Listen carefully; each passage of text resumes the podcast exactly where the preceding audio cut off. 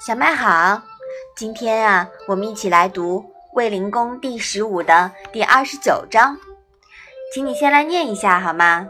子曰：“人能弘道，非道弘人。”这章是什么意思呀？孔子说，能人能够使道发扬光大，而道无所谓弘人，因为道不以人的意志为转移。嗯。《道德经》说呀：“天地不仁，以万物为刍狗。”道是客观规律，施于自然万物，当然也施于人，但并没有对人有什么特别偏爱，从不以人的意志为转移。天道法则无所谓仁不仁，更谈不上红人。万物呀，都如同。道所养的宠物狗，顺之则昌，逆之则亡。人是适用于人的概念啊，这里的人是仁德的人啊。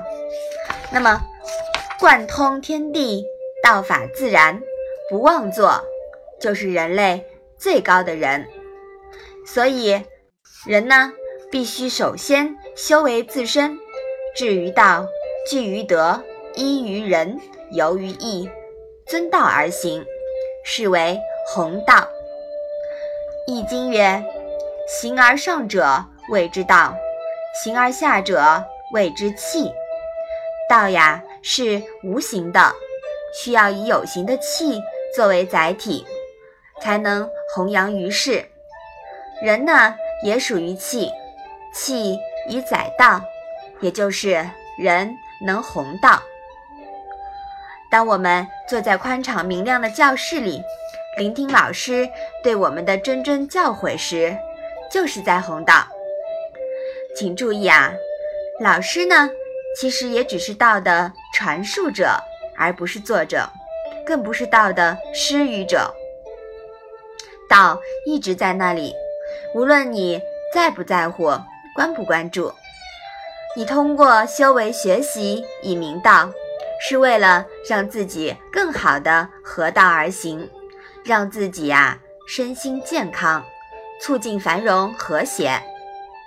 师者也是弘道之器，但是我们每一个人都要明白，师者不仅代表直面于你，向你传道解惑的某一个人，而是承载这一切的平台之气。请你一定要明白。在你无比自然的在教室里接受老师传道之时，这对你来说似乎是你的全部；但是，对弘道之气来说，则远远不是全部。中间啊，已有无数人、无数部门调用了无数的资源，花无数的时间，操无数的心。才能促成你与老师的见面。当你舒心的以接受高质量教学为常态时，殊不知这个过程当中得有多少人在用心维护？维护什么呀？维护教材、教学、教案、教务、师资、场地、人员、经费这些呀，背后都需要有人有机制。持续不断的管理、督促、完善每一个环节，擦亮每一个螺丝钉。这个平台的每一个参与者呀，都只是一个螺丝钉。然后很多的螺丝钉和零配件，就组成了一个器，一个承载国学传承之道的大器。你明白了吗？明白了。所以说。我们在教室里面学习啊，其实真的也是很不容易的，要珍惜，对吗？